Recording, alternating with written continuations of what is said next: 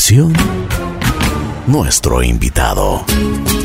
Buen día, buen día, buen día. Aquí estamos nuevamente en Así es la vida. Esta mañana tengo el gusto de presentarles a Miguel, psicólogo clínico. Vamos a conversar con un, poquito de, bueno, de algunas cosas que son interesantes siempre. Eh, Miguel es especialista en el mundo de las adicciones. Bueno, conversemos. Hola Miguel, ¿cómo estás? Qué gusto saludarte. ¿Qué tal, Ricky? Buenos días. Igual, igual, de la misma forma, gustoso de estar aquí eh, acompañándote en esta mañana. Muchas gracias. ¿Cómo estás, Miguel? ¿Cómo has pasado? ¿Cómo van las cosas? ¿Cómo te ha, te ha tenido estos días? Bueno, la verdad, sabes que eh, yo creo que no, no solo para mí, sino para muchos eh, sigue siendo un desafío, ¿no? Como eh, seguir adelante con todo lo que ha pasado, pero puedo decir que dando gracias todo ha marchado muy bien, no me puedo quejar hemos estado ahí eh, logrando hacer el, trabajo, este trabajo, ¿no? Que es incansable de estar colaborando y apoyando a, quien lo solicite y lo necesite. Entonces, ahí vamos, ahí vamos. Bueno, vamos por el principio. Miguel, cuéntanos un poquito de tu vida. ¿Tú, tú tuviste adicción a, particularmente alguna, a alguna sustancia? Cuéntanos cómo fue tu pasado, sí. cómo, cómo llegaste a ser psicólogo clínico, qué te inspiró y cuál ha sido tu trayectoria para que el público conozca. Claro, eh, bueno, de, manera un poco resumida, ¿qué te puedo decir? Este, crecí como cualquiera de los muchachos, eh, me convertí en, un chico del barrio, de salir a jugar fútbol, de estar con sus amigos y pues bueno, ¿no? Como es lógico, como es casi natural ahora en nuestro contexto, pues un montón de acercamiento a las drogas, al alcohol, desde el cigarrillo, la marihuana, etcétera. Entonces, sí, ¿no? Mucho la curiosidad, mucho el tema de, de, de, ver qué pasa, de conocer. Entonces, esto hizo que, pues, que yo me vaya acercando, fui probando y lastimosamente, como muchos jóvenes, muchas personas en el mundo, terminé enganchándome a la sustancia enganchándome, decimos, ¿no? Como un término de quedarme pegado hacia ella, de quedarme arrimado hacia ella, por muchas de las cuestiones que se viven dentro del consumo de drogas y alcohol. Estuve algunos años, estuve algunos años ahí eh, como viviendo ese tema. En estos años eh, atravesé un montón de situaciones que rodean a la enfermedad de la adicción, como es esto de eh, pues dejar muchas cosas de lado, que la responsabilidad vaya decayendo, problemas con la familia, problemas con relaciones sociales, etcétera, etcétera, etcétera. Hasta el punto en el cual yo dije, pues bueno, no se puede más, ¿no? Algo se tiene que hacer con esto. Eh, conversé muchas veces con mis padres y por ahí ya me dieron la oportunidad de acceder a un tratamiento, de darme, de darme la oportunidad de, de frenar esta situación. Y pues creo que la aproveché de la mejor manera. En algunos momentos fue lindo, fue cómodo, fue fácil, en otros fue muy difícil, eh, una cuestión eh, muy complicada, pero bueno, creo que hice lo que se tiene que hacer y, y en este transcurso de ir eh, logrando mi abstinencia, pues fui conociendo este espacio terapéutico, ¿no? de la cuestión ahí terapéutica, de la cuestión de la terapia. Dime. Eh, ¿Tú eh, necesitaste ayuda? ¿Fuiste a algún centro de rehabilitación para dejar el consumo?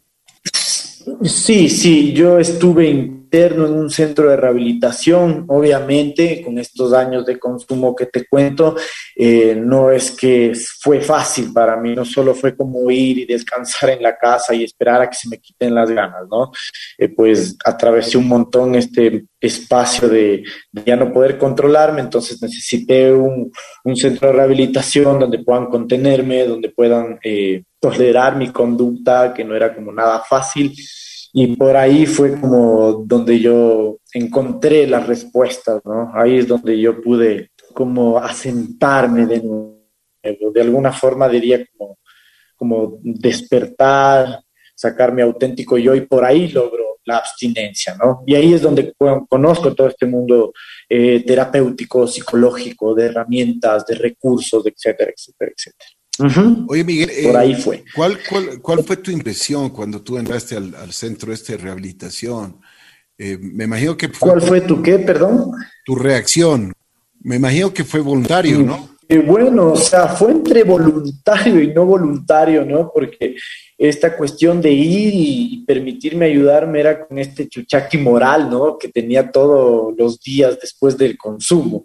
Entonces, una parte de mí como accesible, queriendo cambiar, y otra parte como intentando manipular la situación, ¿no? Como diciendo, bueno, aquí entro y, y me descanso un rato, como que reposo un poquito porque estoy maluco y de ahí eh, le voy ahí viendo cómo, cómo me voy o cómo regreso de a poco. Entonces creo que era un poco mitad, mitad. Una parte de mí no quería estar ahí, teniendo en cuenta que los centros de rehabilitación, aunque muchos hacen un gran esfuerzo, tampoco es muy amigable, porque estar encerrado constantemente o mucho tiempo es difícil. Con esto de la pandemia creo que mucha gente podrá entenderme, o sea, tener restringida la salida es una cosa increíble para la gente. Ajá. Por supuesto. Eso, bueno, entonces de ahí... Pero vamos por partes, Miguel. ¿Cuánto tiempo estuviste en este centro y cuánto, o sea, me imagino que después de esto eh, tuviste un periodo de recuperación, de rehabilitación? Claro, bueno, verás, como entrando en detalle en ese punto, eh, yo estuve interno alrededor de 11 meses, ¿sí? en el cual yo tenía que cumplir unas etapas de tratamiento, ¿no? Eh, no es una cuestión eh, como sencilla, solo enciérrate ya una etapa en donde yo tenía que generar un acoplamiento, donde tenía que atravesar el síndrome de abstinencia, una etapa en donde me brindaron, por ejemplo, algunos recursos que yo debía de utilizar para poder atravesar estas etapas, ¿no? Por ejemplo, el programa de los 12 pasos de narcóticos anónimos que para mi criterio es un programa muy bueno, ayuda un montón con respecto a la aceptación y al conocimiento de la enfermedad. Tenía estos recursos psicológicos y psicoterapéuticos, de terapeutas también vivenciales, los cuales son un soporte gigante para la etapa o las dos primeras etapas iniciales de ahí ya acoplado esto, ya entendido la dinámica, cómo es, también poder utilizar el recurso de las personas que están a tu alrededor. O sea, aparte de los profesionales, hay muchos pacientes que te brindan ese apoyo, tanto los que están más tiempo como los que van llegando. Uno va reflexionando ¿no? en qué es lo que va sucediendo y esto te permite generar un avance en este transcurso. Eh, de ahí vienen estas etapas de, aceptación, ¿no? De lo que ha sucedido, no solo de que eres un adicto, sino de todo lo que ha pasado, de los resultados, de las malas decisiones. Eh, viene una etapa muy emocional en donde uno pues lamenta todo lo que ha sucedido. Y esto es crucial porque aquí se afianza este deseo de qué es lo que yo quiero, ¿no? ¿Voy a seguir igual o voy a cambiar? Por ejemplo, ahí es donde yo te comentaría que se acaba este, como este este mitad mitad que tenía en el inicio, ¿no? Sino que se convierte en una decisión completa, ¿no? Yo termino un día levantándome diciendo, bueno, o sea, aquí no hay medias tintas, esto eso no es.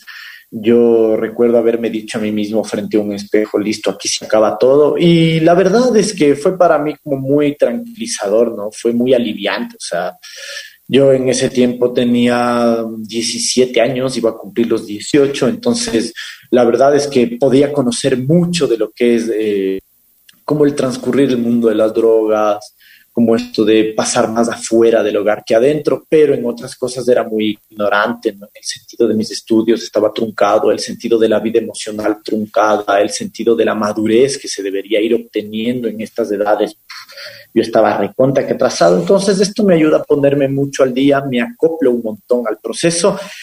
Y la etapa final, obvio, donde ya empieza a haber un reencuentro con la familia, porque yo no los pude ver aproximadamente los ocho primeros meses. Hay que tomar en cuenta que ahora no es así, ¿no? Ahora los tratamientos han mejorado y evolucionado un montón, ahora son mucho más cortos y para mi criterio mejores. Entonces, bueno, me reencuentro con mi familia, empieza a decirme, sí. Miguel, ¿por qué no te dejaban ver a la familia ocho meses? Porque hay, hay, y te, voy a decir, además de que tú sabes esto, más que nada, hay muchos centros en los cuales tratan mal, no les dan comida, les pegan, incluso ha habido muertes. Y esto, esto está en la fiscalía, ha habido investigaciones, pero esto, esto de que, e incluso muchos de lo que yo he podido leer, eh, muchos eh, doctores, mucha gente especialista en el tema, pues eh, dice que no es correcto el, de que no un, adicto no pueda verle a su familia durante meses y es porque la gente quiere tapar eh, quiere tapar muchas cosas, muchas fechorías que se hacen adentro. ¿Es cierto esto? Sí, mira, lamentablemente eh, es así, ¿sí? Como yo te digo, ha mejorado mucho, pero en algunos lugares se sigue dando. Me gustaría tomar en cuenta que esto es hace más de 12 años, porque yo hace más de 12 años estoy limpio, abstinente. Entonces, eh, ¿qué era lo que sucedía? No? Dentro de estos planes terapéuticos que tenían antes, era claro, generar un pequeño distanciamiento, entre comillas, pequeño, como para mm, que la persona se sienta de esa manera que depende de sí mismo. O sea, ese era como el objetivo dicho o hablado, ¿no? Que vea que está solo y que depende todo de él lograr eh, eh, recuperarse. Pero claro, esto era de manera muy exagerada y como tú mismo lo dices, y lamentablemente es así. Eh, antes la mayoría de los centros de rehabilitación estaban dirigidos por personas que creo que no estaban muy al tanto no solo de la ley, sino que eran bastante cerrados en el sentido de que ellos tienen el poder y la ley de decidir. Entonces, esta posición de poder a ellos les permitía tomar estas decisiones que, al igual como tú lo acabas de decir y como donde tú has leído, estoy totalmente de acuerdo, no es viable separar a la gente de la familia, porque la familia es un soporte, porque la familia es un pie de apoyo y quizás uno de los más importantes. Pero la verdad es que nos tocaba así. En ese tiempo era así, no había para dónde más irse. Entonces, eh, yo logré acomodarme, logré atravesar esto. Eh, no puedo decir que soy mejor o, más que otros, pero intenté y de alguna forma lo logré. Lastimosamente, muchos compañeros míos no lo lograron. Esta separación de la familia para ellos fue increíble, o sea, de más dañina. Y sí, ahora me gustaría decirte, por ejemplo, en especial los centros de rehabilitación que yo conozco actualmente constan con visitas, constan con horarios de, acercamiento familiar desde un inicio. Entonces, esto se ha ido corrigiendo de a poco. Pero sí, estas malas decisiones, estos malos proyectos han llevado a lo que tú decías, ¿no? Yo también estoy muy al tanto, ver esto de donde los chicos se desesperan, queman las clínicas, ellos terminan ahí también encerrados, muriendo, donde por medio de la corrección física, o sea, golpeándoles, se les va la mano de manera abrupta, porque eso no debería pasar nunca y, termina muriendo la persona, ¿no? O es un trato tan vil y tan bajo que terminan enfermándose más de lo que llegan. Y he escuchado de algunos casos también donde personas mayores que les han internado terminan con paros respiratorios, paros cardíacos. Es algo bastante difícil, la verdad. De acuerdo, de acuerdo. De acuerdo. Bueno, después de que tú, tú dices que estás 12 años eh, en, la sobriedad, eh, saliste del centro, ¿cómo te sentías? ¿Qué hiciste? ¿Cuál es la recomendación que te dieron?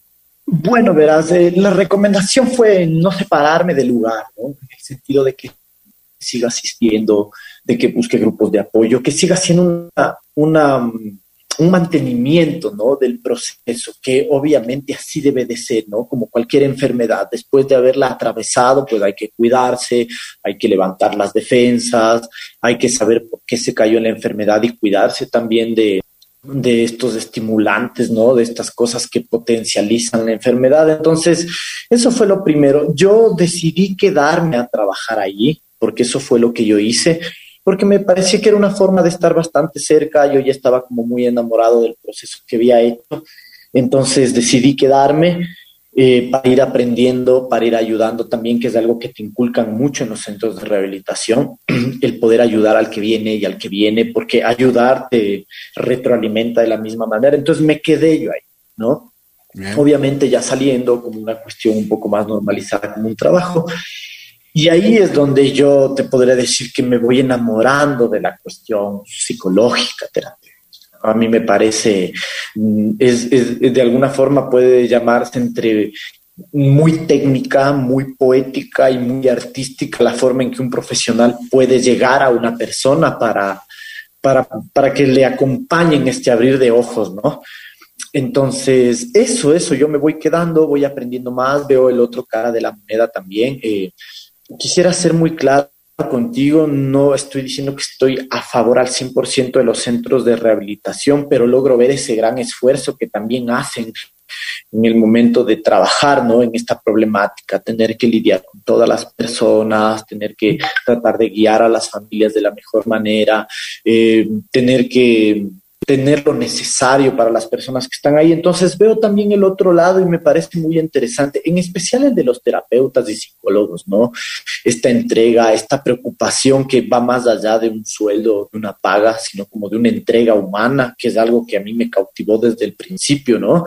Entonces ahí voy como conectándome y voy aprendiendo, ¿no? Yo, yo voy aprendiendo un montón, eh, nace de nuevo esta, este, este deseo, este de formarme, porque bueno, pues a la final yo ya salgo después de un tiempo y digo, ¿qué, qué voy a hacer de mi vida? Y digo, listo, voy a ponerme a leer un poco sobre esto del tema, eh, me apasiona, me gusta, me llega, me ayuda y comienzo un proceso formativo, primero como muy, muy desde la experiencia, ¿no? Eh, te contaré que yo trabajé en este lugar eh, un poquito más de cinco años, en los cuales yo estuve en todos los días, todas las terapias grupales en especial que se hacía, en muchas de las terapias familiares, y bueno, pues absorbí muchísimo de lo que yo veía, muchísima experiencia, muchísimas técnicas, muchísimos métodos. En este lugar no trabajaba un psicólogo, ¿no? Eh, eran cuatro, entonces cada uno de ellos tenía su estilo, cada uno de ellos tenía su técnica, su manera de llevar los procesos, y yo me empapo en lo absoluto de esto. Aparte, habían unos seis terapeutas vivenciales que también tenían como una manera tan única de conversar, de llegar a los muchachos, de llegar a los pacientes. Y pues ahí yo ya me recargo de manera increíble, ¿no? Eh, bueno, para finalizar esta época, yo ya termino casi dirigiendo el centro donde yo trabajaba. Eh, obviamente un título sin papeles, porque yo para ese momento no tenía ni el colegio. Entonces termino como organizando el centro, termino guiándolo, termino haciendo todo lo que es eh, entre horarios, pactar reuniones con las familias, recibiendo a los muchachos, dándoles las altas, etcétera, etcétera, etcétera. Eh, salí de este lugar, me llamaron para otro centro de rehabilitación que se había abierto, eh, uno obviamente mucho más grande, mucho más moderno, entonces ya se convierte en mi profesión, ¿viste? Sin todavía quizás decir ni, sin saber ni leer ni escribir, pero ya era lo entonces, bueno, yo me pongo al día, eh, ya organizada como mucho mi vida, mi, mi, economía, mis cosas, mis tiempos, pues termino el colegio, que era necesario hacerlo. Eh, lo hago por mis recursos, porque desde ahí yo genero un 100% de independencia. Eh, después de esto, apunto a unos estudios en el extranjero, en Colombia. Colombia son unos capos, unos maestros en el tema de adicciones y viajo a Medellín, ¿no? Hago allá unos cursos de consejería terapéutica en drogodependencia intensivos de la organización claretiana, que es una organización católica, obviamente, pero que lleva muchísimos años en el tema de adicciones, muy reconocidos en, en Colombia y en el mundo. Hogares Claret se llama. Entonces, bueno, yo hago estos cursos de formación, paso en Colombia algún tiempo como aprendiendo, viendo la problemática fuerte que ellos tienen allá también y pues bueno, cojo muchísima experiencia y, y, un transcurso técnico, ¿no? Eh, metodológico, que me da una base increíble. Y cuando yo regreso de allá, pues sigo trabajando, eh, me doy cuenta, me doy cuenta de algo que muchos terapeutas, se podría decir vivenciales o solo desde la experiencia, no se lo permiten, que es necesario tener la formación académica, ¿no? Entonces yo me doy cuenta del gran hueco o abismo que yo tengo en ese espacio y digo, ok, tengo que darle, meterle ahí un poco más y entro a la universidad, eh, me pego el esfuerzo de la vida, como creo que a todas las personas que han atravesado lo que yo les toca, le doy lo que más puedo, logro sacar adelante mi carrera universitaria, siempre con el apoyo de mi familia, de mucha gente cercana y obvio, ¿no? Manteniendo mi proceso y y logro sacar la carrera. Eh, terminé en el año de la pandemia, porque es una cuestión como súper loca todo lo que sucedió. Y ya, me convierto en, un psicólogo de la salud mental, eh, aprendo muchísimo con respecto a la información eh, recabada durante los años, recabada durante toda la experiencia de, muchos otros psicólogos anteriores que han trabajado ya no solo en adicciones, sino en temas variados. Y bueno, pues ahora estoy donde estoy. Eh, tuve un sueño bellísimo mientras eh, yo iba haciendo. Pero, pero Miguel, vamos por partes. Miguel, vamos por partes. Ya nos ha explicado esa parte, tus estudios, tu profesión. Listo. Ahora, ¿tú cómo has ayudado y cómo estás ayudando a la gente que más necesita? Porque ahora, en esto de la pandemia, tenemos entendido que los adictos, las personas que pues han sufrido mucho. ¿Es cierto eso? ¿Cómo, cómo se ha ido desarrollando ese ambiente? Ya, eh, cuando tú me dices cómo has ayudado, qué has hecho, bueno, eh, eh, desde el transcurso de un poquito antes de la universidad y un poquito antes, me refiero un año y medio, dos años antes, yo fundé un grupo de, de apoyo con respecto a las personas que mantienen adicción, un grupo gratuito. Este grupo lo tuve más de un año en la sala de mi casa, donde yo recibía a todas aquellas personas que quisieran escucharse, hablar y recibir una sugerencia o un apoyo terapéutico. Y después eh, saqué este grupo a un local donde ya tenía yo personas que se habían recuperado en este grupo, ¿no? Que no es un internamiento. Y hasta el día de hoy este grupo funciona. ¿No? Esa es una de las ayudas que me gustaría remarcar, no por como echarme flores, pero es una de las formas en las que yo he ayudado y vengo ayudando todavía, ¿no? Con respecto a esto de la adicción, eh, siempre ha sido una cuestión terrible, increíble. Las personas vienen a buscar ayuda, muchos no tienen recursos y pues bueno, yo lo que hago es acomodarme a lo que puedo. Eh, muchas veces eh, no puedo recibir a todos porque no me alcanza el tiempo, no me alcanzan las energías, por eso tengo ahora un equipo de trabajo que me acompaña mucho en eso. Y al mismo tiempo, pues bueno, los que deseen hacer un trabajo son bienvenidos, ¿no? Para, para poder ayudarles. ¿Qué es lo que yo hago? Simplemente darles todo el bagaje de experiencia y de conocimientos que yo he venido recabando durante estos años para que ellos puedan tener herramientas y luchar y lidiar con esto. ¿Qué es lo que ha pasado en el tiempo de pandemia? Miguel, ¿Qué exacto. Es lo que Hablemos de la pandemia. Sí, exacto. ¿Qué es lo que se ha sucedido? ¿no? Entendamos que había una, una, entre comillas, normalidad en el mundo de las drogas, donde, bueno, hay varios ámbitos, hay varios niveles, y pues bueno, la cosa estaba normal. Eh, los adictos la compraban donde que ellos siempre la compraban o donde querían y la consumían en sus casas o en las calles o en los parques. Llega la pandemia, eh, como todos sabemos, esto influye de manera emocional y mental, de manera abrupta, fuerte, genera preocupación. Las familias, ¿qué es lo que hacen? Lo que se nos ordena. Eh, se encierran, nos guardamos todos por orden para evitar que esto se propague, que a la larga igual sucedió. Entonces, eh, los adictos entran, eh, entran en, una cuestión entre la espada y la pared. O sea, por obvias razones no pueden salir porque se van a enfermar y tienen riesgo de muerte y de enfermar a sus familias y entran al mismo riesgo y al mismo tiempo tienen el impulso y la necesidad de consumir, ¿no? Que en muchos de los casos es insostenible. Entonces ellos entran en este círculo de personas que rompieron la ley. Y a veces pensamos y decimos, pero ¿por qué la gente es así? Si les están diciendo que no salgan, si les están diciendo que se cuiden, ¿por qué lo hacen? En este tema en particular, porque no podían sostenerse, porque no podían evitarlo, porque el dolor de la abstinencia, eh, la dependencia hacia esta sustancia y hacia las actividades que también hacían es tan fuerte que los obligaba a salir. Prácticamente los sacaba de, de sus hogares, de los lugares donde han estado.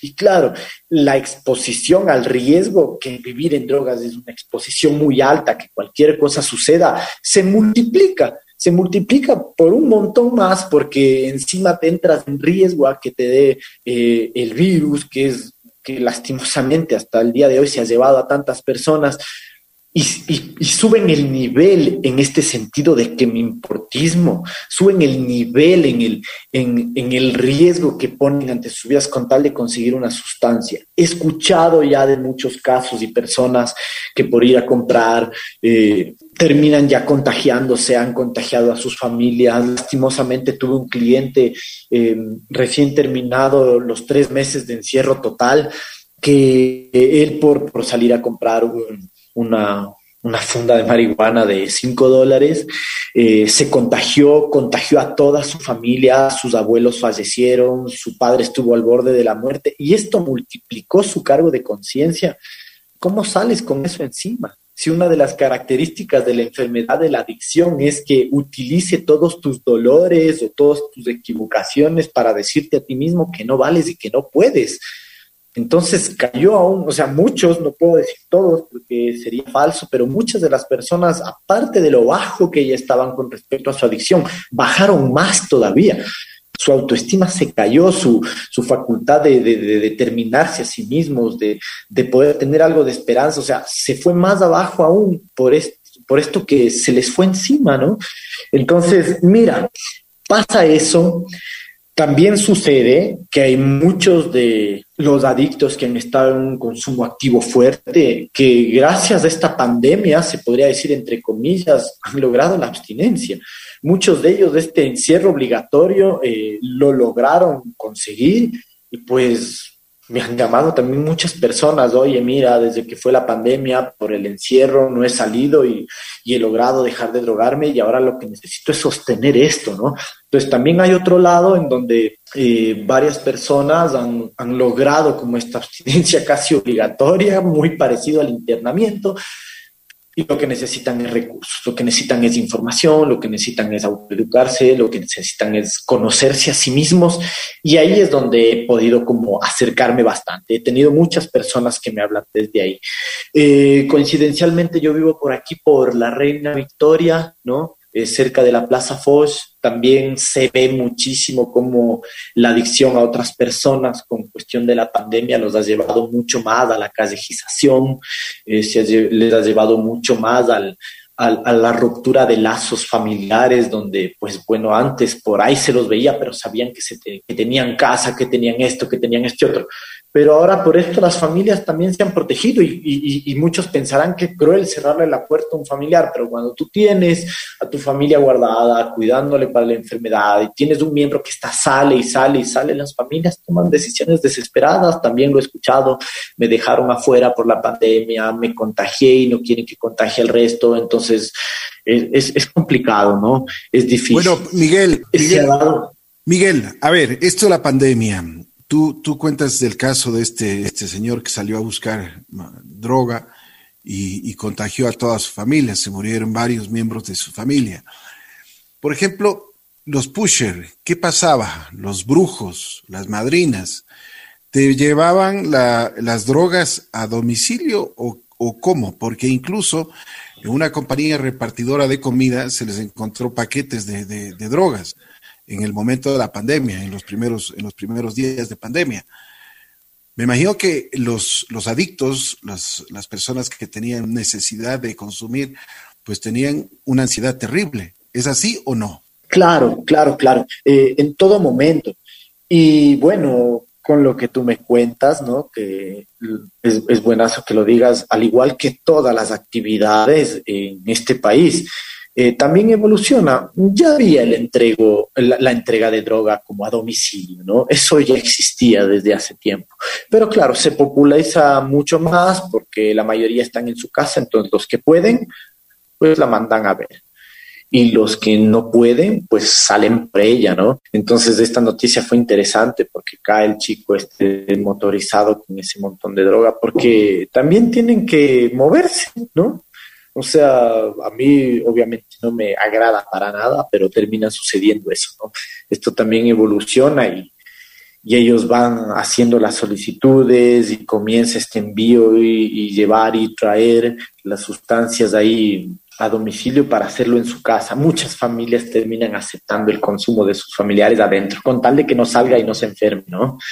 Es increíble. Me imagino, me imagino. ¿Qué, experiencias tú has tenido con, personas que son adictas en la, en la pandemia? Bueno, eh, mucho lo que he podido ver eh, es como te explicaba hace algún momento, esta, esta disminución interna de la persona. La pandemia ha hecho que sea, considero yo, según mi experiencia, mucho más difícil que salgan del consumo de sustancias, mucho más complicado en el sentido de que esta enfermedad te ataca, ¿no? En el tú no puedes, tú no vales, tú no sirves, y más la pandemia con menos actividades, algunos y muchos perdieron trabajos y todo. Entonces, esto yo lo que he ido palpando es como eh, eso, ¿no? Que llegan a una conformidad de ya, ya estoy, ¿qué más puedo hacer? ¿Qué más voy a hacer? ¿Qué más? Eh, no, no hay opciones para ellos, ¿no? Entonces, eh, eh, es difícil, yo considero que cuesta un poco más para todas estas personas volver a levantarse. Parecía que esta disminución de ánimo se acrecentó tanto que los objetivos se les van más allá. Uy, yo he escuchado cosas como estas frases de no, ya para qué luchar, si, si, si no me mata la pandemia, de ley me mata la droga, o sea, la mente súper enferma, ¿no? Desde ese sentido y pues tratar de revivir sus objetivos de vida, tratar de darles un poco más de aliento se sigue complicando.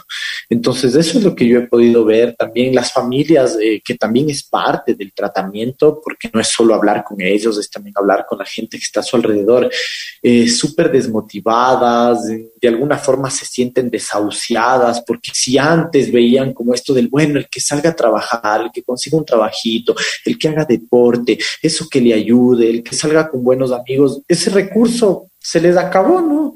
Aunque ya se está buscando una normalización de muchas actividades, pero la verdad ese recurso lo perdieron, entonces las familias no saben absolutamente más qué hacer. Con este tema mismo de los centros de rehabilitación, la gente no confía en los centros de rehabilitación, entonces... Eh, terminan enfermándose, siendo en muchos de los casos hasta colaboradores de la enfermedad de su familiar y por ende enfermándose ellos también, ¿no? Lo que conocemos como codependencia. Se ve mucho eso y bueno, contra eso toca seguir, ahí se va trabajando. ¿De dónde sacan la plata en esto de la pandemia si no tienen trabajo y, o sea, no pueden, no pueden salir? ¿Qué es lo que hacen? Eh, bueno, eh, lastimosamente estos métodos no han cambiado mucho, o sea, dependerá mucho el nivel de la adicción que tenga, pues la verdad es que no todos los consumidores roban, no todos los consumidores venden sus cosas, no todos los consumidores mienten y chantajean y manipulan para conseguir. Hay algunos que, bueno, pues si no tienen, buscan quien les regalen o fían, ¿no? Pero sí, la mayoría, los que están en estos niveles muy altos de su enfermedad, ellos eh, roban en casa, te sacan sus cosas, eh, chantajean a la gente o se inventan cosas como necesidades, eh, la misma enfermedad. Escuchaba un caso, ¿no? De, de, un, de un muchacho que llamaba a todos sus conocidos diciendo que uno de sus familiares está con COVID y que necesita reunir un poco de dinero para poderle llevar, que le hagan la prueba PCR, que también necesita hacerse para estar seguro. Y ahí van envolviendo, ¿no? Entonces, eh, estos recursos para conseguir dinero son impresionantes. Muchos de ellos, la mayor, gran mayoría basados en la manipulación, pero se dan modos, ¿no? Se dan, se dan formas, por ejemplo, eh, eh, también he sabido, ¿no? De, hay varios amigos de consumo, pero muchos de ellos no se atreven a salir a comprar, no tienen quien les traiga, porque esto, esto justo te voy a contar también, ¿no? Esto del, de la droga por, por, porque te traigan a domicilio, no es con todas las sustancias, ¿no? Marihuana, cocaína, alcohol puede ser, pero base de cocaína, por ejemplo, que es el conocido bazuco, por ejemplo, la heroína, difícilmente vas a encontrar un expendedor de esta droga que lo haga a domicilio, ¿no? Entonces, ellos de ley tienen que salir. Entonces, uno de ellos es el ¿Por que se arriesga, es el que sale. Miguel, ¿por qué difícilmente puedes encontrar una persona que te lleve la heroína a la casa? verás, porque primero, la verdad, eh, nosotros no tenemos todavía tantísimo caso de heroína en el Ecuador. Sí, la verdad, esto se da mucho en Guayaquil, es cierto, pero a diferencia de otros países, no es tan brutal primero, ¿no? Segundo, aquí en Quito yo he escuchado muy pocos casos, por eso te lo digo, mi experiencia me dice que no va por ahí tanto. Y, y, no es algo que alguien lleve, no es algo fácil de conseguir aquí, ¿no? Y mucho menos que te lleven a tu casa, no es algo muy utilizado. Ese es uno de los primeros argumentos que te doy. Eh, segundo, que también entra también ahí la base de cocaína. Esta droga es una droga de esas que te aniquila brutalmente, de las más, de las que más callejiza a la persona. Y es como está rodeada de este ambiente paranoico, psicótico que también tienen los vendedores. Entonces ellos tampoco salen, tampoco se arriesgan, tampoco quieren enviar. No te digo que no pase, de seguro que sucede, pero no es tanto. Por ejemplo, yo he escuchado, marihuana es como llamar y pedir una hamburguesa, ¿no? La ley de cocaína es como llamar y pedirte ahí un delivery rápido. Es, o sea, es increíble cómo se da ahora pero estas es más complicado, ¿no? Entonces es preferible, como dicen, ir, yo me voy solito donde el brujo, todos me dan para su droga y yo de eso era lo que te contaba, cojo mi parte, que soy el que no tengo, entonces me convierto en un recadero que arriesga mucho para ir a comprar la droga del resto, pero también gano lo mío, ¿no? Entonces ese es otro de los recursos, uno que compra para todos y de ahí ese es el que no gasta, ¿no? Ese es como el pago por el favor, entre comillas, que está haciéndole a los demás. Oye, esto de las adicciones es terrible, ¿no? Pero sin embargo, los de los de las personas que hemos podido entrevistar y tú puedes dar fe, quienes han estado en adicción y dicen que es un infierno, que realmente es un mundo que ellos no quisieran, que ellos quisieran salir de ahí, que es muy difícil, que hay puertas que no, se tienen que abrir. ¿Qué hacer, Miguel? Eh, ¿Qué hacer? Eh, verás, hay muchas, muchas, muchas cosas que hacer. Me parece que una de ellas es como entender primero qué es a lo que nos estamos enfrentando. Eh, por ejemplo, la Organización Mundial de la Salud nos dice ¿no? que esta es una enfermedad física, psicosocial, ¿no? psicoemocional, que obviamente se ve porque se tiene dependencia tanto a una sustancia como una actividad o una relación. Importante entender esto porque no es solo adicción a las sustancias, es adicción a lo que sea. Teniendo esto en cuenta y este inicio, hay que entender que tiene unas características, hay signos y síntomas que se ven. Eh, las cosas que se miran desde fuera y lo que se logra sentir, lo que nos hace entender que hay una enfermedad presente, factores entre biológicos, genéticos, psicológicos y sociales que intervienen en esta problemática.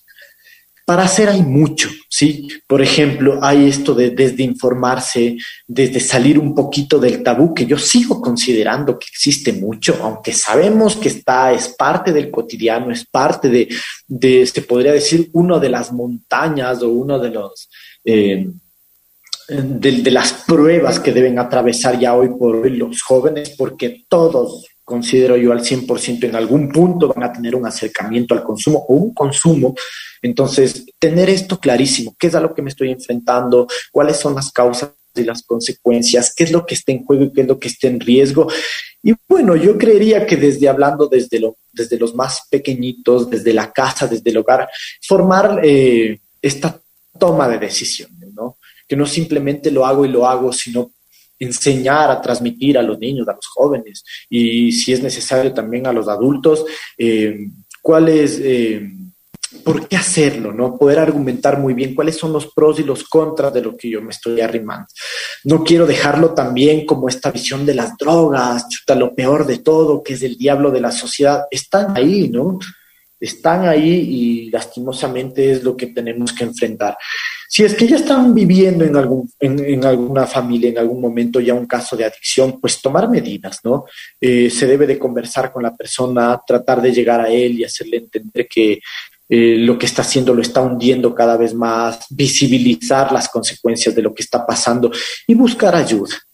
Buscar ayuda es importantísimo. Eh, aquí tenemos un montón de recursos, tanto desde el Estado, desde el gobierno, como desde la cuestión social, desde las cuestiones como más privadas, en donde se puede acudir. Por ejemplo, la línea 171 del Ministerio de Educación, eh, no recuerdo cuál es la extensión exacta, pero ellos pueden guiar como para una consejería, generar citas para psicología eh, en los centros de salud, donde se puede dar un comienzo, donde se puede dar una valoración para que la persona sepa en qué nivel de adicción está o cómo está su situación y ellos también puedan eh, como derivar a lo que se necesite, sea un tratamiento médico, psiquiátrico, si es la necesidad, o poderle dar la, la oportunidad de acercarse a los centros de rehabilitación del Estado que están funcionando y por ahí pueda acceder si es necesario un internamiento. ¿No? Eh, tenemos los grupos de recuperación que son gratuitos, los grupos de AA y NA. Eh, Quito y Ecuador están a full de grupos porque hacen un trabajo espectacular. Me encantaría de una vez aprovechar y agradecer a estos grupos que, de alguna manera eh, se rompen ayudando a la gente y es genial. Y pues bueno, la cuestión psicológica, que es en la que yo me centro, donde no se puede dejar de lado esto, ¿no? Tenemos la ayuda de Dios, muchos tienen sus creencias y se arriman mucho a eso, pero tenemos que tener información concreta, tenemos que tener eh, un tratamiento constante y, y, claro, que sepa de lo que se está hablando. Recurrir... Eh, a un profesional de la salud es una de las partes fundamentales para poder integrar estos otros recursos que tenemos alrededor y poder salir de la adicción o poder ayudar a un familiar a salir de la adicción. ¿no? Eh, con respecto a las personas que consumen, aceptar su realidad y eso dime. Miguel, tú tenías un sueño, eh, me, me hablabas de este sueño, ¿lo realizaste? ¿Qué hiciste? Claro, Verás, e, este sueño es poder lograr un, espacio psicoterapéutico en el cual se pueda eh, ayudar a las personas eh, de la mejor manera, tanto de una manera profesional como de una manera humana. Eh, este sueño yo lo hice realidad, lo estoy compartiendo con unos colegas con los cuales trabajan conmigo.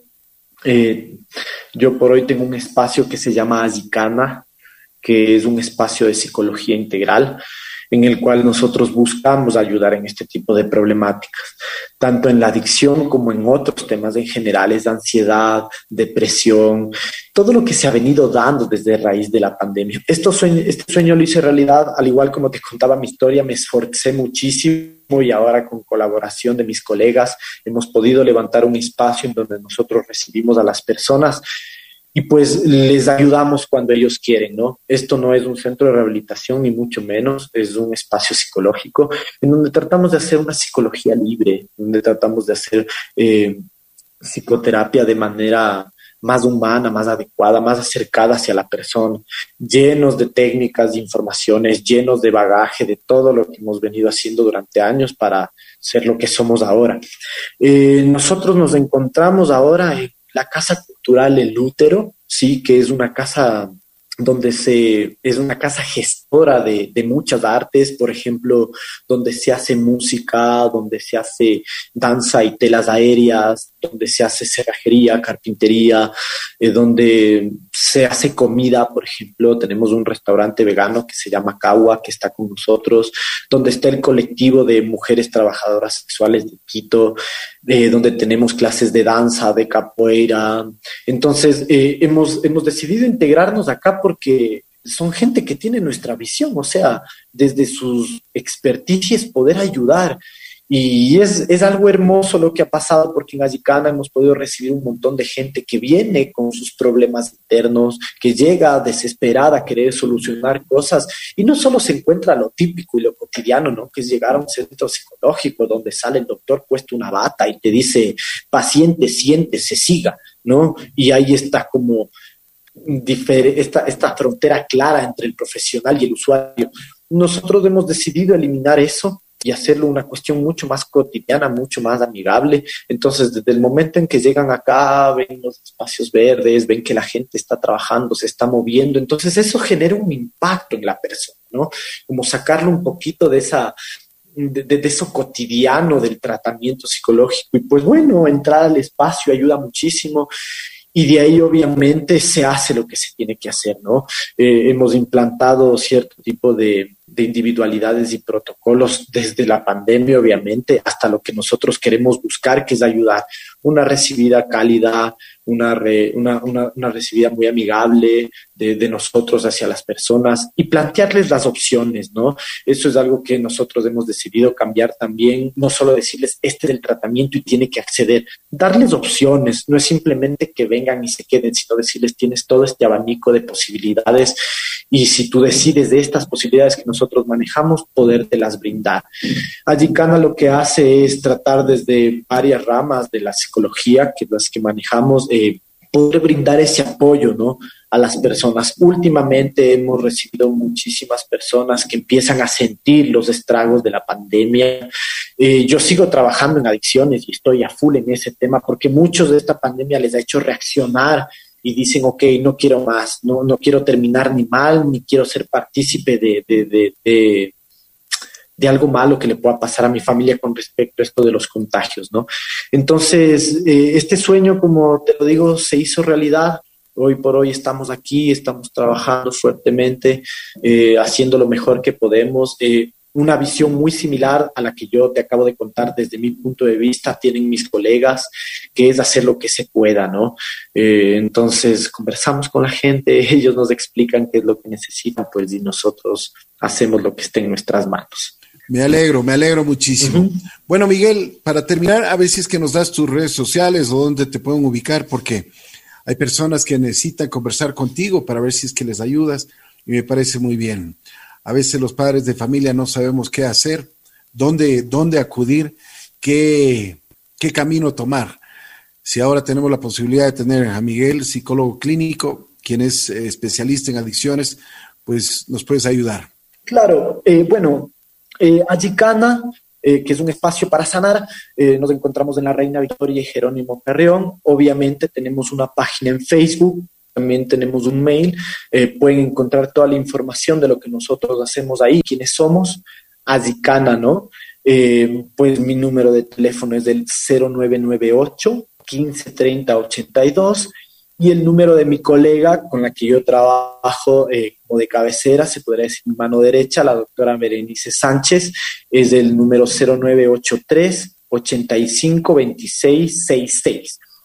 Eh, pues nosotros gustosos eh, pueden llamarnos, eh, pues lo que nosotros hacemos, y me gustaría decirlo de una vez, este, la primera consulta y la evaluación es gratuita, en el sentido de que no tiene ningún costo el venir a ver qué es lo que hay y qué es lo que se puede hacer.